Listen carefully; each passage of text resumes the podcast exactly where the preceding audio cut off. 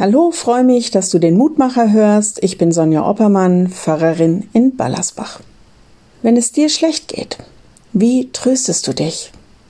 In vielen Romanen verkriechen die Frauen mit Liebeskummer sich mit unzähligen Bechern von Eiscreme auf die Couch und die Männer trinken Scotch oder Whisky einsam in der Bibliothek. Ich weiß, das sind wirklich Stereotype. Andere machen vielleicht Sport oder können gar nichts essen oder ja, es gibt auch Suchtverhalten, was auch immer.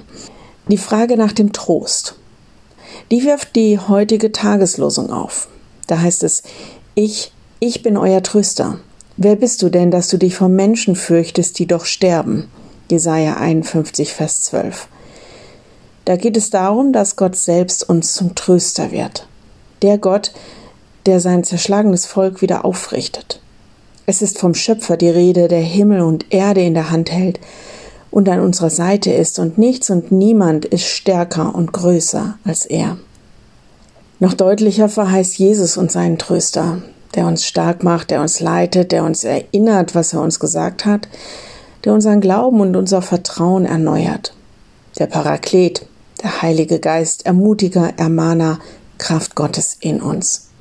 Im Lehrtext heißt es, der in euch ist, ist größer als der, der in der Welt ist. 1. Johannes 4,4. Es geht darum, stark zu sein, weil er in uns stark ist. Dass alles, was von außen auf uns eindringt, uns nicht überwältigt, unser Vertrauen, unseren Glauben in Gott nicht zerschreddert, sondern wir in ihm die äußeren Umstände überwinden und in unserem Bekenntnis treu bleiben. Dazu hilft uns Gott. Dazu sendet er uns seinen Geist, die Kraft aus der Höhe. Wenn du magst, dann bete doch noch mit mir. Lieber Herr, das ist schon einiges, was wir zurzeit überwinden müssen, was uns Kraft und Freude rauben will. Du hast gesagt, dass du uns ermutigen und trösten und beistehen willst durch deinen Geist.